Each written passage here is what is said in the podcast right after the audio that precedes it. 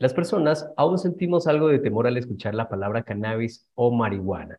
Y es por ello que hemos invitado a la doctora Silvinia Chaufele de Argentina para que nos oriente un poco sobre los usos medicinales que nos puede aportar esta planta.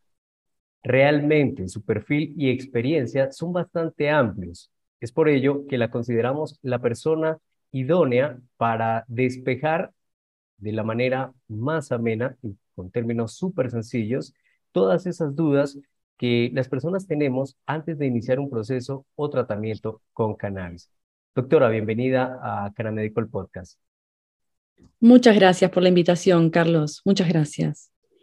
Ok, vamos a aprovechar este espacio que usted nos brinda. Sabemos que está de vacaciones, pero nada. ¿Dónde se encuentra actualmente disfrutando de esas pequeñas vacaciones? Estoy en la provincia de Córdoba, en Argentina, donde hay sierras y, es, un, es un lugar muy, muy hermoso, tras la sierra. Así que aprovechando unos poquitos días de, descanso y caminata. Antes de iniciar con, con nuestro cuestionario, quiero hacer una pregunta y es, ¿cómo ingresa usted al mundo del cannabis? Muchos médicos no han tomado todavía como esa iniciativa, pero usted decide iniciar y también brindar mucha información a través de sus redes sociales, canales de YouTube, le hemos mirado en entrevistas y obviamente pues me imagino que también lo hace en su trabajo. Bien, bueno, mi, recorrido, yo soy psiquiatra infanto-juvenil y de adultos y luego hice la especialidad en homeopatía, que es una medicina alternativa. Yo trabajo hace 20 años en, en el mundo de la discapacidad, principalmente también atiendo a otra población eh, y hace unos cinco años, en el 2017, los padres de, los niños que yo atiendo con autismo principalmente se han acercado a mí para ver qué pensaba sobre el cannabis medicinal. Después de, haber dicho algunas veces que no tenía ni idea, ya me dio, me he sentido muy incómoda con esa respuesta y me he puesto a leer y a buscar y a informarme. Así que de ese modo ingreso al mundo un poco empujada por los padres y, siendo en primera instancia autodidacta y, formándome en, cursos varios hasta, bueno, lograr hacer mi propio recorrido ya en los últimos años, acompañando a, varios niños, adolescentes y adultos con, con, el cannabis medicinal. Así que en realidad esto viene, como, como suele pasar en las otras especialidades, también viene de la gente hacia la ciencia. La ciencia viene atrás de lo que la gente está este, necesitando, ¿no? En este caso. Es un caso como algo diferente. Generalmente la mayoría de las personas que estamos dentro del mundo del cannabis lo hacemos a raíz de experiencias personales, pero acá vemos que es las personas o los pacientes quienes le dicen, doctora, mira, tengo este paciente, ¿le podemos dar o no cannabis? Supongo que se dio así. Así se dio, así se dio. En, en un principio yo no estaba interiorizada eh, los padres, de hecho, me, contaban anécdotas de mejoría, hasta que yo claramente al empezar a formarme y darme cuenta de que esto es un químico, también actúa como un medicamento, eh, no es ni, agua bendita ni ninguna otra cuestión mágica, como mucha gente piensa. Entonces, eh, esto tiene que ser guiado por un médico, necesita un acompañamiento médico las personas que están en un tratamiento con cannabis. Em, entonces, de este modo fue que yo inicio mi recorrido, ¿no? Doctora, marihuana, mota, hierba, cannabis y un sinfín de nombres que las personas le, le acuñan a esta planta. Pero para usted, ¿cuál es la manera correcta de llamarla y por qué se ha vuelto tan popular en los últimos años? Bien, la planta se, tiene muchos nombres, pero la denominamos cannabis eh, sativa.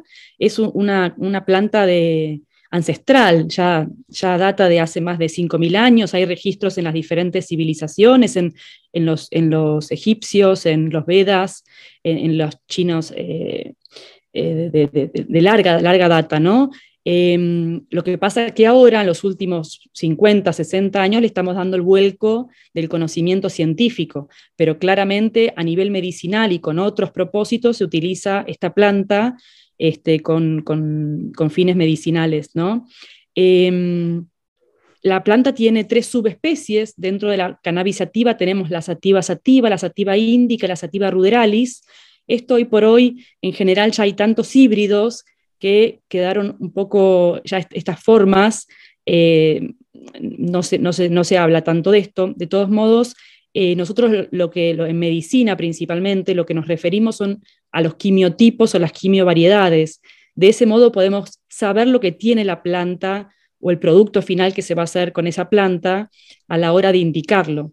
Entonces, la quimiovariedad nos va a dar a nosotros el conocimiento de qué fitocannabinoides va a haber en el producto que vayamos a indicar o prescribir. ¿sí? Entonces, em, no, no, hablamos, digamos, de cepas, ni hablamos de, digamos, necesitamos analizar el aceite para tener claro qué tipo de fitocannabinoides va a haber dentro de ese preparado. Usted habla de fitocannabinoides. ¿Puede nombrarme algunos que se le vengan a la mente o cuáles serían esos más populares que las personas conocen habitualmente?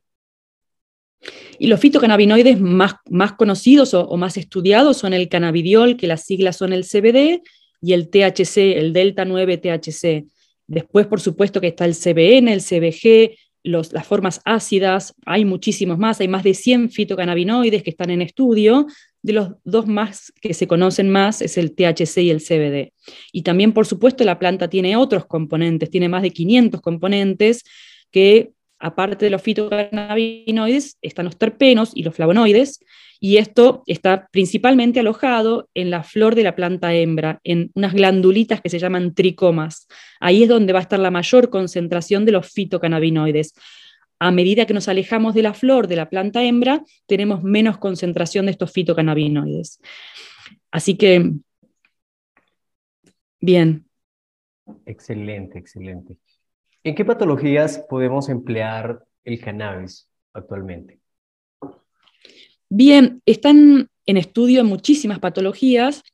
Lo que nosotros hablamos a nivel científico tiene que ver con los grados de evidencia y en relación a las evidencias más concluyentes que tenemos a nivel mundial y a nivel estudios de investigación, principalmente hay cuatro indicaciones bien claras ya. Una es la epilepsia refractaria, sobre todo ligada a lo que es el síndrome de Dravet y Lennox-Gastaut y la esclerosis tuberosa también, que son síndromes raros, pero de, de, muy alta frecuencia de crisis convulsivas, sobre todo en niños pequeños. Para esto ya está la indicación del cannabidiol, la otra indicación son las náuseas y los vómitos por efecto de la quimioterapia como tratamiento para el cáncer, donde sí hay, hay mezcla sobre todo de fitocannabinoides que se recomienda. La otra indicación tiene que ver con la rigidez y el dolor de la esclerosis múltiple.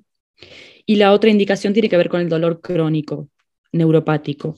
Así que estas son indicaciones que claramente se utiliza el cannabis medicinal como complemento, sobre todo, y donde uno puede observar que se pueden eh, disminuir los efectos adversos de los otros fármacos que se, usan en, en, paralelo, en concomitante.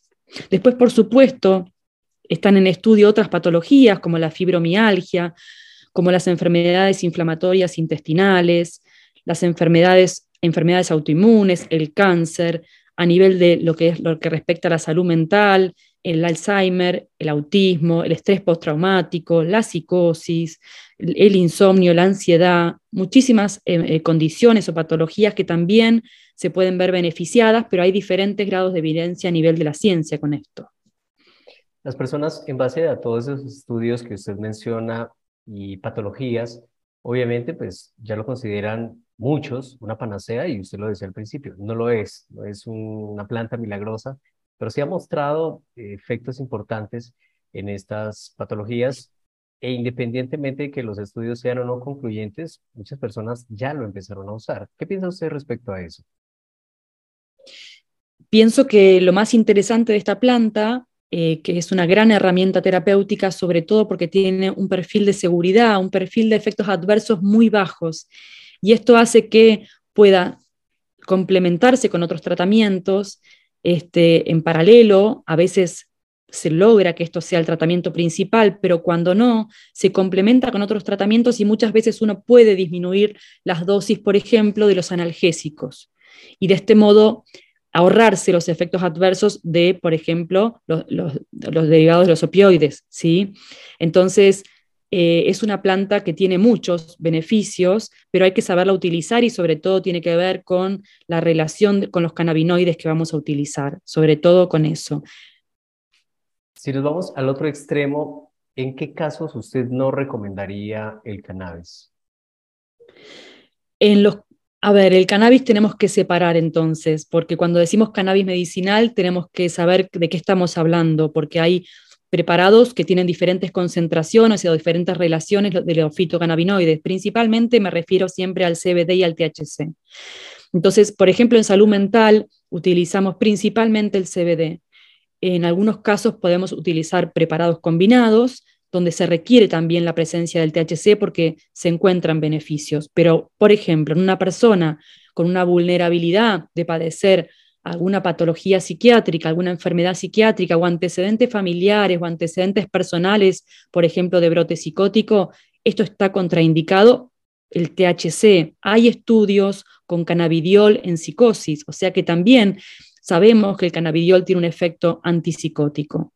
O sea que por eso en realidad la contraindicación tiene que ver sobre todo con el THC, por el efecto ansiogénico que tiene, el efecto de provocar ansiedad eh, y provocar, que puede provocar, por ejemplo, alteraciones, eh, arritmias, ¿sí? Eh, alteraciones cardíacas. Entonces, los, dos focos más importantes en relación a las contraindicaciones que ver con condiciones mentales y con condiciones cardiológicas, sobre todo ligadas a lo que es el THC.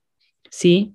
Em, esto diría yo que a grosso modo es la contraindicación principal por supuesto que la persona tiene que tener un funcionamiento del hígado, un funcionamiento del riñón normal, porque estas moléculas también van a atravesar esos órganos, se van a eliminar por riñón, se van a metabolizar por hígado y necesitamos de un hígado relativamente sano para poder metabolizar estas sustancias, como cualquier otra, ¿sí?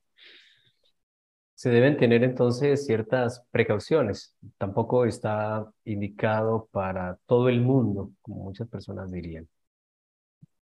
No, no, por supuesto que no, ningún fármaco. De hecho, hay personas que responden muy bien y se pueden emplear como monodroga, por decirlo de algún modo, y hay personas que no, tienen buena respuesta. Pero bueno, claramente en el recorrido que tengo en los últimos cuatro años he visto muchos efectos positivos y beneficiosos, eh, mucho más que los efectos adversos, que son en general leves o moderados y dosis dependientes, cuando uno titula, cuando uno va agregando dosis lentamente, es, difícil encontrarse con efectos adversos importantes. Yo nunca, nunca he visto efectos adversos significativos. Hablemos un poco, ya que, que mencioné el tema de los efectos adversos. ¿Cuáles son esos efectos más comunes y de qué manera pues nosotros también podemos como evitarlos? Los efectos más comunes, sobre todo, otra vez voy a separar, porque acá tenemos los efectos, por un lado del THC y los, por eh, los efectos del CBD. ¿sí? Cuando está presente el THC puede generar ansiedad, puede generar eh, disminución del apetito, por ejemplo. En general, como decíamos antes, que en salud mental sobre todo usamos preparados ricos en CBD, esto no lo solemos ver porque aunque haya una concentración bajita de THC en el preparado, estos efectos, que pueden ser los negativos del THC, se ven contrarrestados por el cannabidiol. ¿sí? Entonces, esto es lo interesante. De hecho, el THC es el responsable del potencial adictivo de la planta, pero cuando está el cannabidiol eh, eh, también en el preparado, esto lo, vemos que está... Em, que, no sucede, digamos, ¿sí? Está contrarrestado el efecto eh, psicotomimético, porque quiero hacer una aclaración, por más que sea un público general, cuando hablamos de los fitocannabinoides, hablamos del efecto psicoactivo que tienen. Todos los fitocannabinoides tienen efecto psicoactivo. Psicoactivo quiere decir que tienen actividad sobre el sistema nervioso central, porque siempre escuchamos el CBD no es psicoactivo y en realidad eso es un error, porque el CBD, fíjate que si es anticonvulsivante y es ansiolítico, disminuye la ansiedad y disminuye las convulsiones, ¿cómo no va a tener un efecto psicoactivo? Si, si, eh, si uno entiende que la psicoactividad está dada por la actividad sobre el sistema nervioso central, el CBD también es psicoactivo. Lo que nosotros nos referimos, y en general es lo que se quiere decir cuando se dice que el CBD no es psicoactivo, es que no es psicotomimético. Psicotomimético quiere decir que altera la percepción y eso está dado por el THC. Entonces, estos conceptos de a, poquito tenemos que ir corrigiendo. Todos tienen, los fitocannabinoides tienen actividad sobre el sistema nervioso central, pero el THC es el que puede generar alteración de la percepción, de hecho puede generar alteraciones em, como, como, cuestiones delirantes o alucinatorias, eso es psicotomimético, ¿sí? Bueno, hice un paréntesis para aclarar este concepto que muchas veces eh, no, no está correcto. Y es importante porque marketing siempre utiliza la palabra no psicoactivo, pero cuando nos referimos a alteración del tiempo, cuando nos referimos a alucinaciones, estamos hablando ya realmente de un efecto, por decirlo así, psicoactivo. Pero al influir también en los receptores de nuestro cerebro, también hay una psicoactividad. Entonces, creo que es importante ese, ese paréntesis o, o aclarar estos términos. Bien. para poder continuar, eh, dos cosas importantes que, que, quiero dejar acá en claro para, para las personas y que usted las menciona. La primera es que muchos de esos efectos adversos también se pueden utilizar a bien. Por ejemplo, hablamos de que el THC puede producir la sensación de hambre y para un paciente que no tenga apetito, pues puede utilizarse para este fin, podría ser, ¿no? Podría ser, perfecto, utilizamos esa propiedad, ese beneficio del THC, pero necesitamos contrarrestar el efecto psicotomimético que hablábamos antes, porque si no, le generamos aumento de apetito, pero también le generamos ansiedad o le generamos un estado panicoso. Entonces, tenemos que pensar en balancear eso, ¿sí? Entonces, necesitamos del CBD, finalmente, para contrarrestar lo que no queremos recibir del THC. Ya, la segunda situación era el tema de que nosotros estamos diseñados para recibir esos fitocannabinoides. Creo que hacemos referencia a un sistema interno que nosotros denominamos el sistema endocannabinoide. Eh, endocannabinoide. Explíquenos, por favor, en qué consiste este sistema y por qué es tan importante y no se nos puede escapar, obviamente, en esta charla, pues, aprovechando los usos medicinales del cannabis. Bien, bueno, el sistema endocannabinoide es un sistema complejo, es un sistema que en realidad es de modulación. Lo que va a hacer es va a actuar sobre lo que se denomina la homeostasis del cuerpo, que tiene que ver con el equilibrio interno del cuerpo. Y para esto nosotros generamos, fabricamos cannabinoides endógenos que se llaman endocannabinoides. El más conocido es la anandamida, que viene del San Cristo Felicidad, pero también tenemos muchos otros, también el 2AG, el el OEA, muchos otros. De mm, estos endocannabinoides que van a venir de, los aceites, de los omega, del ácido araquidónico, se van a, generar. Lo interesante es que se fabrican o se generan en nuestras células de todo el organismo a demanda, en función de lo que el organismo necesite. Y van a actuar son, moléculas que van a actuar en, todos los órganos que tenemos del cuerpo, desde el cerebro hasta el vaso, hasta el hígado, hasta el sistema digestivo, hasta el sistema inmune, van a actuar a través de receptores que son propios del sistema endocannabinoide y lo más interesante es que también actúan en receptores que están por fuera del sistema endocannabinoide, por ejemplo, el sistema serotoninérgico. Entonces, el cannabidiol, el CBD, va a actuar a través de nuestros receptores del sistema serotoninérgico, generando em, disminución de la ansiedad, el efecto ansiolítico, digamos. Entonces, es muy interesante porque están repartidos por todo el organismo los receptores. De este modo podemos entender por qué tenemos efecto cuando la sustancia ingresa. En este caso serían los fitocannabinoides que también se van a unir a esos receptores y van a generar efectos sobre muchos sistemas del organismo. Em, es claramente eh, una modulación que se va a hacer sobre los diferentes eh, órganos y con esto los diferentes efectos, ¿sí? No sé si fui clara. Sí, eh, pues obviamente estamos hablando de un público o de las personas que vayan a escuchar esta entrevista en términos generales y es por ello también que hacemos mucha referencia a la palabra cannabis, porque si nos ponemos a, a especificar o digámoslo así, utilizamos terminología un poco más compleja, quizás las personas no nos puedan llegar a entender. Generalmente cuando una persona llega a un médico o llega un asesor canábico, siempre llega con la frase, quiero aceite de cannabis o quiero cannabis. Ya el profesional o el terapeuta es el encargado pues, de hacer lo que usted hace, por ejemplo, en estos momentos, de explicarle a la persona en qué consiste la planta, cuántos eh, cannabinoides produce, cuántos terpenos produce, cuántos flavonoides, cuál es el conjunto de, de esa mezcla. Hablamos de efecto séquito, efecto entourage. Entonces, realmente es una terminología bastante extensa y por ello, pues nosotros siempre hacemos como la referencia al término cannabis. También quería dejar en claro esto. ¿Cuáles son esas maneras de consumir y aprovechar las bondades que nos puede brindar el cannabis? Bien, el cannabis medicinal en general, eh, la vía más común de administración son las gotas, el aceite, ¿sí?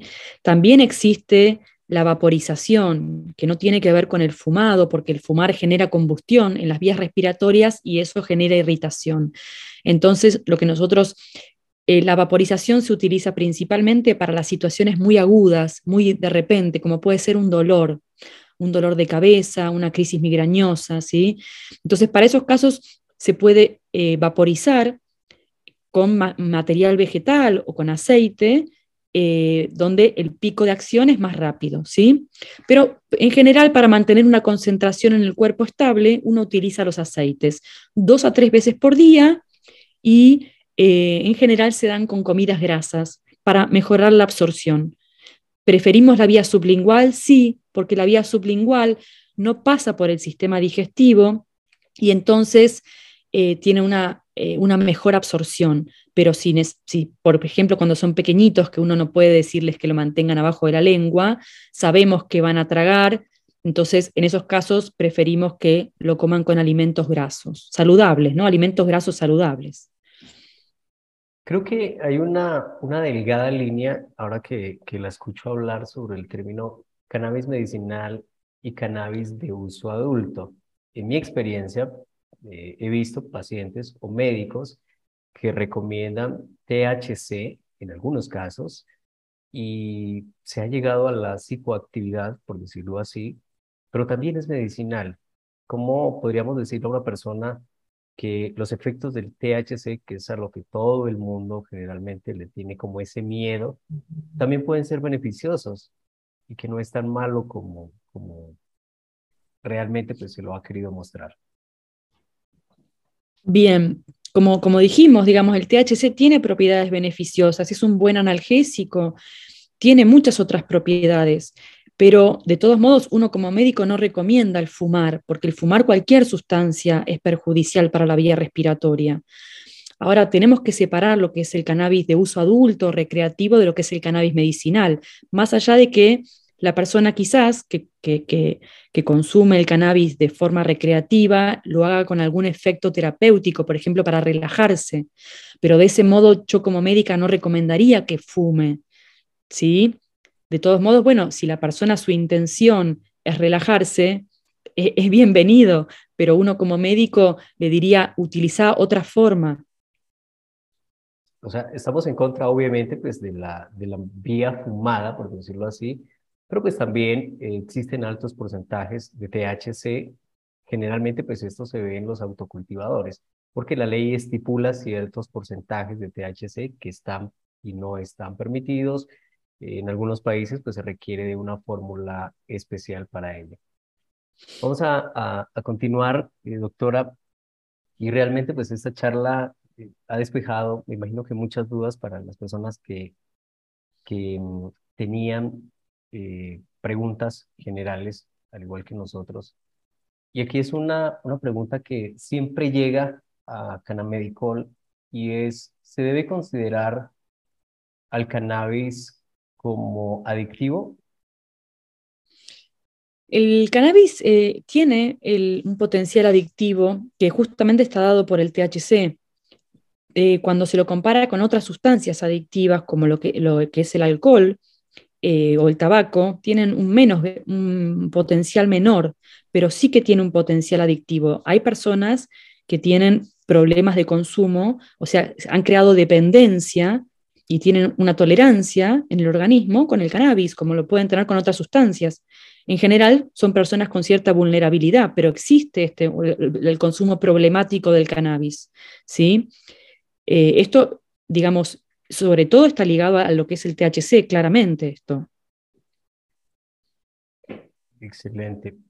Y lo que pasa, que quiero hacer un paréntesis, eh, en el mundo recreativo cada vez eh, los cultivadores están eh, utilizando más plantas más concentradas con THC, con, muy altas concentraciones de THC. Entonces, el efecto psicotomimético es cada vez más alto y esto puede despertar, digamos, situaciones que uno no desea, ¿sí? Como crisis panicosas, crisis de, digamos, persecutorias o de, de, grado de ansiedad muy alto. Entonces, esto, es lo que está pasando últimamente en el consumo recreativo, es que las plantas tienen mucha concentración de THC.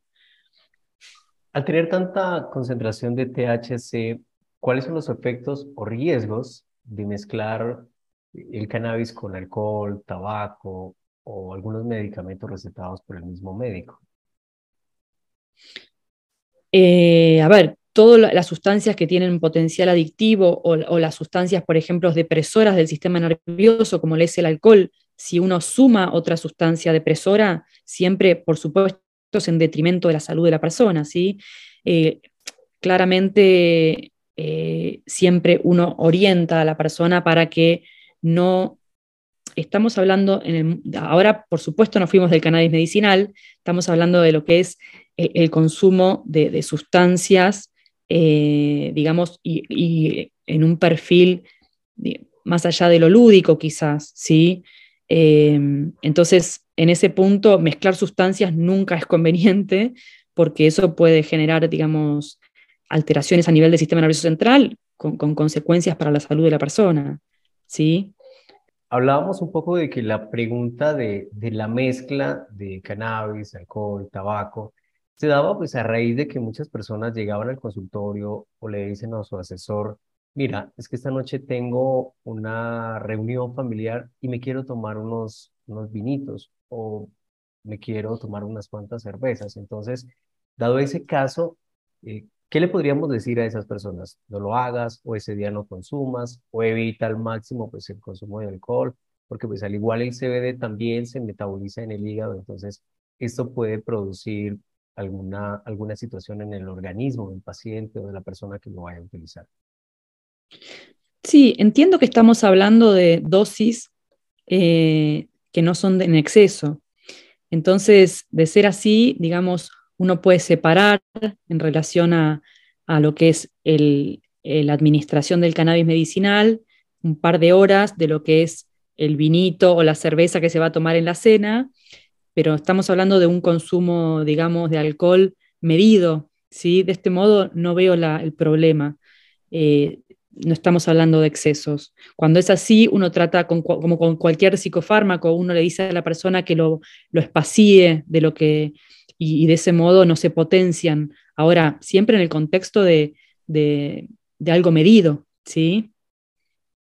Pero si ya es una persona, por ejemplo, que tiene un consumo habitual, y en este caso sí, digámoslo así, de marihuana, que tiene el hábito de consumir o fumar marihuana y mezcla esta, esta sustancia con las otras drogas mencionadas, ¿sí se puede generar alguna contraindicación que se deba tener en cuenta? Y básicamente, dependiendo cuáles sean las sustancias, pero se pueden potenciar los efectos. Digamos, la persona puede eh, sentirse más somnolenta, eh, mareada, nauseosa, ¿sí? Digamos, eh, en este punto. Si, si hablamos de, de, medidas que no son en exceso, no creo que haya un riesgo. Pero bueno, claramente uno no recomienda que las sustancias se mezclen, se junten, haya en exceso. Eso es, digamos, este, bueno, sabemos que el alcohol es la droga legal, pero que, hay, que lleva, digamos, a situaciones de, enfermedad. O sea que claramente, por más que sea legal, uno eh, cuando, cuando suele recomendar es siempre de un modo medido. El problema en general tiene que ver con las dosis de las cosas, no la sustancia en sí. ¿sí? Descartemos las otras sustancias y volvamos nuevamente al, al cannabis. ¿Hay muerte por sobredosis de cannabis? No, no, no existe dosis prácticamente letal del THC. Sería eh, imposible consumir tanto para morir de eso, digamos, ¿sí? Por suerte, a lo que es a nivel del, centro cardiorrespiratorio en, el tronco del encéfalo, eh, tenemos este, bajos receptores de, para cannabinoides. De todos modos, no existe la dosis letal de cannabis. ¿Cuál es el mayor reto que ha afrontado en un tratamiento con, con cannabinoides?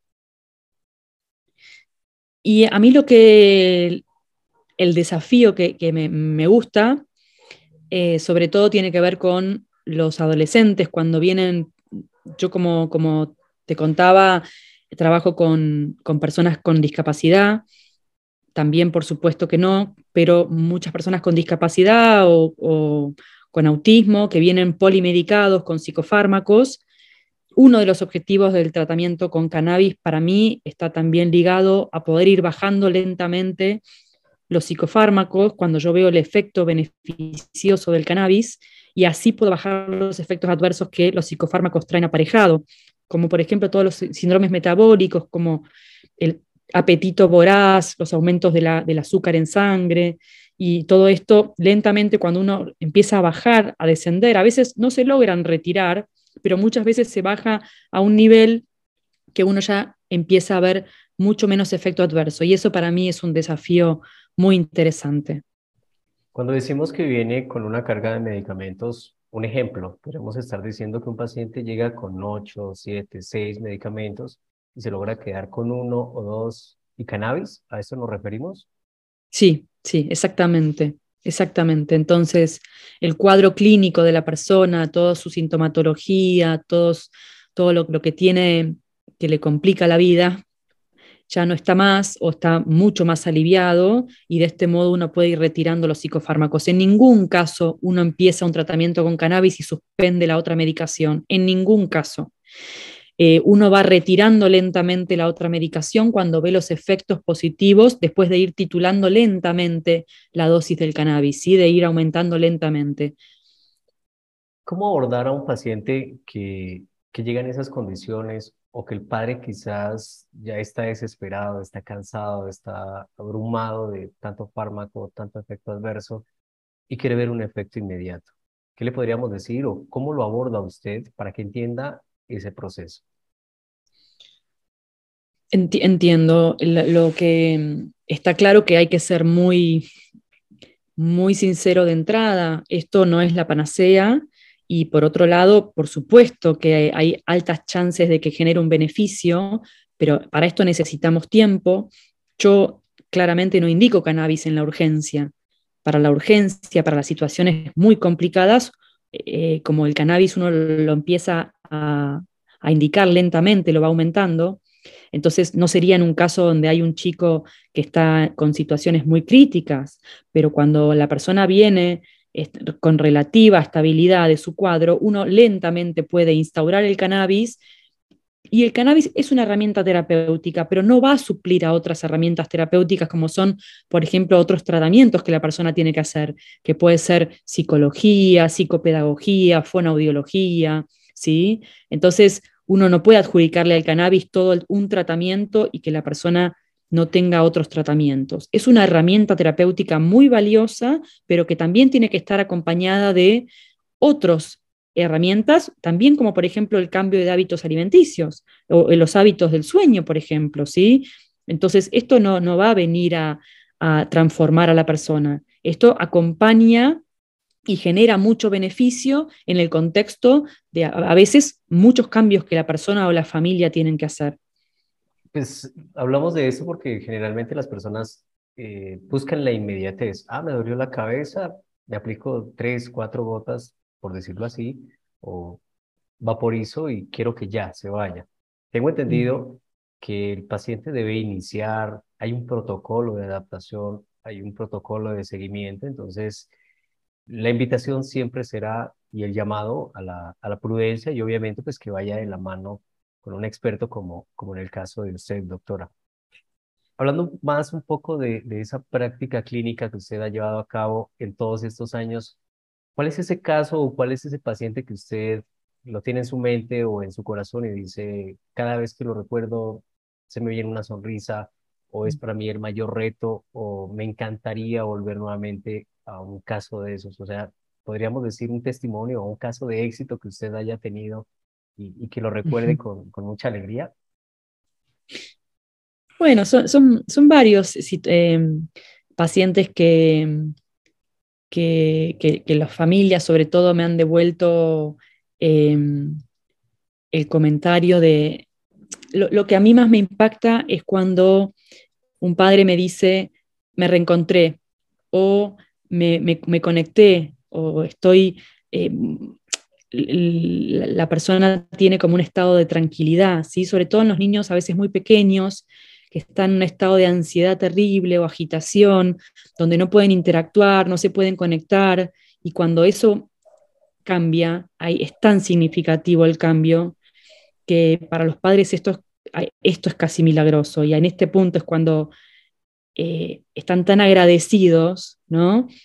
A la planta, sobre todo, eh, claramente yo soy la herramienta para, para, llegar a esto, pero eh, en ese punto cuando logran la conexión de vuelta, esto es muy, muy lindo, ¿no? O cuando un chico, por ejemplo, no duerme y esto genera tanto impacto a nivel de, la familia también, y la familia puede volver a tener su rutina, o cuando me dicen, pudimos salir con él a pasear, lo pudimos sacar de casa, pudimos caminar entre la gente, pudimos ir a, un teatro, a un, a un lugar con gente, la pasó bien, disfrutó, a una reunión familiar, ¿no? Porque hay muchas, muchas personas que quedan muy excluidas a la casa cuando están tan, eh, con tanta sintomatología, con tanto sufrimiento. Y cuando la persona ya puede volver a tener una vida social o, puede tener, digamos, amigos y compañeros, y, esto es muy gratificante, ¿no? Esto, esto claramente es muy gratificante. Obviamente hablamos de, de, de que usted ha tenido una mayor experiencia en autismo y los diagnósticos han ido aumentando, no porque los casos se incrementen, sino que simplemente pues hay más estudios y cada vez se detectan mucho más temprano. Si un padre tiene sospechas de que su hijo es autista, ¿qué le podríamos decir en primera medida? Bien, eh, esto es importante porque la detección precoz, la detección temprana va a ser muchas veces la diferencia. ¿Y por qué? Porque uno tiene que implementar los tratamientos cuanto antes. Pero ya hoy día se puede detectar antes de los 18 meses, ya tenemos indicios a nivel sobre todo de lo que, son las conductas sociales de la persona. ¿sí? Por ejemplo, eh, cuando un niño no responde a su nombre, no se da vuelta, o eh, no quiere interactuar con otros. Entonces, cuando uno ya empieza a ver esto, a veces los padres primerizos les cuesta más, pero cuando ellos intuyen de que hay algo que no, que no les cierra, que, que, no, que no va bien, a veces el pediatra, cuando no está entrenado en neurodesarrollo, les dice sobre todo, o esto pasaba antes, por suerte, no, bueno, ya va, ya va, ya va a hablar o ya va a hacer tal o cual cosa, y esto no hay que esperar. ¿no? Por eso también es eh, importante escuchar lo que sale del instinto ¿no? de los padres. Cuando sienten que hay algo que está mal, hay que evaluarlo, porque en general ese instinto funciona. Y, lo que es importante en el autismo es que se haga entonces un diagnóstico precoz. ¿Pero para qué, sobre todo el diagnóstico? Para que empiece un tratamiento. ¿sí? y que no se, no se demore en el inicio del tratamiento, porque esto le va a dar muchas herramientas para que el chico eh, no, tenga este, tantas complicaciones después. Así que eso es un poco lo que, lo que me interesa dejar. Se hace la detección, efectivamente, el médico le indica que su hijo tiene autismo. ¿Se recomendaría como primera línea al cannabis o hay, existe un proceso? ¿Usted primero aborda con lo que ya hay, luego decide implementar el cannabis? ¿O es el padre quien sugiere como primera línea? Qué buena pregunta. Em, a ver, no todos los niños que tienen autismo requieren de una sustancia para, porque, porque de repente no tienen sintomatología que ameriten que reciba ningún tipo de sustancia. Entonces, el diagnóstico por per se no va a hablar de que necesita un tratamiento con medicación. incluyendo al cannabis medicinal. Hay chicos que, por ejemplo, tienen mucha desregulación en lo sensorial, son hipersensibles a los ruidos o son, tienen cuestiones táctiles donde no se los puede tocar. Y eso no requiere muchas veces tratamiento farmacológico, sino que requiere un tratamiento con, por ejemplo, lo que llamamos integración sensorial, ¿sí? que, que las hacen las terapistas ocupacionales. Entonces, cuando uno piensa en medicar a un chico con cannabis o con un, o con un fármaco o con otro fármaco, es cuando la conducta o el síntoma es tan significativo que condiciona la vida de la persona, porque uno siempre tiene que pensar el costo-beneficio, ¿sí? Entonces, no es que todos los niños con algún diagnóstico o con autismo van a recibir, por el solo hecho de tener diagnóstico, un eh, fármaco o cannabis medicinal, ¿sí? Pero en caso de que lo requieran, sobre todo tiene que ver con los síntomas disruptivos que llamamos, como puede ser una gran impulsividad, una gran ansiedad o alteración en el sueño, o mucha hiperactividad, o crisis de berrinches muy importantes que no ceden con otros tratamientos. Entonces ahí uno puede pensar en el cannabis medicinal o en otras medicaciones. Los estudios que hay hoy hechos siempre tienen la tendencia a que el cannabis medicinal no es de primera línea, sino que hay que pasar por otros psicofármacos. Bueno, esto uno puede discutirlo con los padres, porque también hay padres que realmente no quieren pasar por un psicofármaco y uno también puede explicar esto y puede llegar a un acuerdo. Entonces, esto me parece que es para discutir con los padres y para hablar del costo-beneficio de, de, todas las sustancias, digamos. Pero para eso hay que conocer tanto el cannabis medicinal como las otras sustancias, ¿sí? Importante información y respuesta. Una de las preguntas que teníamos acá planteadas era si funcionaba, en su experiencia obviamente, el cannabis mejor en adultos o en niños, pero pues obviamente creo que su experiencia ha sido eh, o ha marcado una gran diferencia en chicos, como usted lo explica. Pero para su experiencia, funciona mejor en niños? No, no, yo no, no podría decir que, no, que es mejor. Digamos, mi recorrido clínico está, tiene más sobre la población pediátrica. De todos modos, atiendo adultos que, que acompaño con cannabis medicinal y también veo buena respuesta, pero en realidad tiene mucho que ver con el síntoma, con las otras cuestiones que el adulto haga. si Una persona con muchos síntomas de ansiedad se puede ver beneficiada con el cannabis medicinal, pero a veces no alcanza o con problemas de insomnio y uno necesita darle otras herramientas también. Pero por supuesto que depende de qué sintomatología se pueden ver beneficiados también los adultos, sin duda, sí. Sí, claro que sí. Creemos pues que obviamente eh, cada persona tiene un sistema endocannabinoide totalmente diferente y va a responder de igual manera a, las propiedades que, que, brinda la planta. Doctora, vamos a, continuar con esta charla, de verdad que ha sido muy amena, es muy gratificante. Voy a salirme un poco del contexto de, de, la entrevista, porque cuando pensamos en Argentina siempre se nos viene a la mente mamá cultiva. Entonces, muchos somos conocedores de esa historia, de esa lucha. Y actualmente, ¿cómo ve usted a su país en términos de, de cannabis medicinal? Y en los últimos años ha avanzado lento, pero ha avanzado. Ya hay regulación que está vinculada sobre todo con lo que es la investigación, eh, pero sí, claramente yo no, no, no te podría decir las últimas novedades de la ley porque no las tengo tan frescas, pero sí, esto ha avanzado mucho en la Argentina y, y se permite, digamos, también hay un sistema que se permite cultivar para cuando hay una patología con un médico que acompañe. Esto existe en Argentina, sí. ¿Los accesos en su país en términos económicos son accesibles o no? Todavía no está muy bien regulado, son muy costosos los productos. Bien, el tema es, em, hay dos productos de la industria farmacéutica que han salido que son a base de cannabidiol puros, y después existen los preparados artesanales, pero claramente lo que hay que hacer mucho hincapié, y yo insisto mucho, es en que los, eh, los, los, los, aceites tienen que estar analizados, porque necesitamos saber qué concentraciones tienen de eh, los fitocannabinoides, porque circulan muchos aceites fraudulentos donde prácticamente no tienen fitocannabinoides y de ese modo también se desecha una posibilidad terapéutica, ¿sí? Porque la persona dijo, yo ya probé y no me hizo nada, y en realidad no sabemos lo que probó.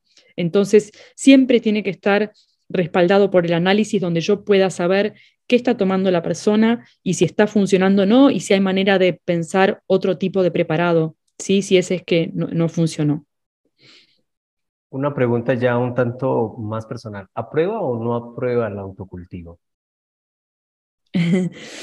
no tengo inconveniente con el autocultivo, pero me parece que tiene que ser eh, muy a conciencia, con mucho conocimiento, porque sabemos que estas plantas tienen posibilidad de tener hongos, aflatoxinas, metales pesados, y entonces la persona tiene que saber hacerlo y eh, tiene que igual analizar el producto final. Entonces, y es, es difícil a veces que un aceite sea igual al otro. Entonces, esto se necesita finalmente el análisis, ¿sí? No es que yo no estoy ni en contra ni a favor, yo estoy a favor de un aceite seguro para la persona, donde uno pueda saber qué está tomando, ¿sí? Y que no haya posibilidades, sobre todo si existe, mm, pensemos que esto, si en caso de que no haga nada, no pasa nada, pero sí puede hacer daño en caso de que tenga un hongo, por ejemplo, ¿sí? Entonces, eso tenemos que estar bien seguros de que se evita con el análisis. Claro que sí, hacer las cosas con, con mucha responsabilidad, pues obviamente nos, nos evitará tener ciertas consecuencias. Me imagino pues que eh, es un mensaje. obviamente usted aprueba el uso de la planta o de los fitocannabinoides, pero hay muchos médicos que aún no han tomado esa decisión. ¿Qué mensaje les daría a esas personas, médicos o terapeutas, que se rehusan a incluir las propiedades de la planta dentro de sus alternativas terapéuticas. Y el mensaje tiene que ver con la formación. Cuando nosotros no estudiamos en la facultad que eh, teníamos un sistema endocannabinoide, a partir de eso ya entendemos que hay un salto enorme, porque si, si podemos pensarlo desde la ciencia, eh, ningún médico que esté formado puede responder que esto no tiene sentido. Entonces, donde yo hago hincapié es en la capacitación, ¿sí? Porque esto, aunque claramente falta mucha evidencia científica y siempre la ciencia está viniendo por detrás de lo que demanda la gente, pero acá necesitamos capacitación, capacitación y que esto esté incluido en las currículas de la facultad, de los posgrados y eh, la persona hable con, con sentido, ¿sí? Puede ser que, por supuesto, no haya funcionado en una situación, pero no por eso que descarte para su práctica eh, esta herramienta. El paciente o el familiar, ¿cómo hace para o de qué manera debe abordar al médico y decirle, mira, tengo la intención o tengo el deseo de, de usar cannabis? Teniendo en cuenta, pues, o poniéndonos en el lado de que hay médicos que sí lo aprueban y hay médicos que no porque hay muchos pacientes o familiares que tienen ese miedo. ¿Cómo sería la manera correcta para que yo, Carlos, le diga, doctora, quiero usar cannabis, pero no me vaya a regañar o no me vaya a, decir nada malo? Y lo que pasa es que va a depender mucho del profesional. Si el profesional tiene prejuicio y no está formado, la respuesta no va a ser muy positiva. Lo mejor que podría hacer es con humildad decir, yo no sé, pero tengo un colega que está formado en eso, te derivo. Eso sería, en el caso de que la persona no esté formada o no le interese formarse, podría decir, yo no lo sé, no te puedo acompañar con eso, pero sí tengo un colega que lo puede hacer. Y ahí, bueno, me parece que la persona también está en su derecho de pedir información sobre este tratamiento, que ya queda claro que está ampliamente divulgado, que tiene un uso medicinal. Entonces, en realidad, el que queda mal es el profesional cuando no sabe. Eh, pero bueno, eh, el paciente tiene el derecho de pedir, de pedir un acompañamiento, eh, ¿sí? Y bueno, pero esto es un poco prueba y error. es, más complejo. Bueno, yo creo que ya damos por, por finalizada esta charla y independientemente de si es cannabis, no es cannabis, porque pues hemos hablado bastante tiempo de esto, para las personas que vayan a escuchar los vayan a ver eh, a través de las diferentes plataformas siempre en Canamédico el podcast a nuestros invitados le hacemos la pregunta y es, ¿qué libro recomendaría usted para o que le guste o que considere que una persona deba leer independientemente pues, del tema que tratamos hoy? Ah, qué sorpresa esa pregunta. Em, bueno, el primero que me vino a la mente es El poder de la hora, de Eckhart Tolle. Eh, es un libro que recomiendo. Y bueno, tengo otros, pero es el primero que me vino a la mente. Muy buena elección. Doctora, muchas gracias por, por habernos acompañado en esta charla. Eh, si una persona desea contactarla, desea una asesoría virtual o presencial en la Argentina, ¿cómo hace para contactarla? ¿A través de sus redes, sus correos, página web? Eh, en mi mail, yo eh, podría dejar mi mail, sí. es, no sé si, viste que mi apellido es complicado, así que... Igual lo vamos a apuntar acá en la dirección. o, si después lo querés pues, escribir vamos a, también su Instagram, generalmente ponemos el icono de Instagram y dejamos. Yo no, no, no, ya no puedo responder por tantos lugares diferentes, o sea que prefiero el mail. Eh, no, no uso tanto el Instagram, pero bueno, eh, sí, el mail está, está bien para, para que compartas. Entonces, si nos autoriza, lo podemos dejar en la descripción. Sí, ningún problema. silschaufele.gmail.com. Sí, sí. Excelente. Doctora, eh, muchas gracias nuevamente muy enriquecedora esta charla y, nada, pues esperamos que siga disfrutando de sus vacaciones y será hasta una próxima oportunidad. Cómo no, muchísimo gusto. Que estés bien, Carlos. Gracias por escucharnos. Lo invitamos a dejar sus comentarios, seguirnos en nuestras redes sociales y visitar nuestra página web canamedicol.com. Hasta un próximo episodio de Canamedicol Podcasts.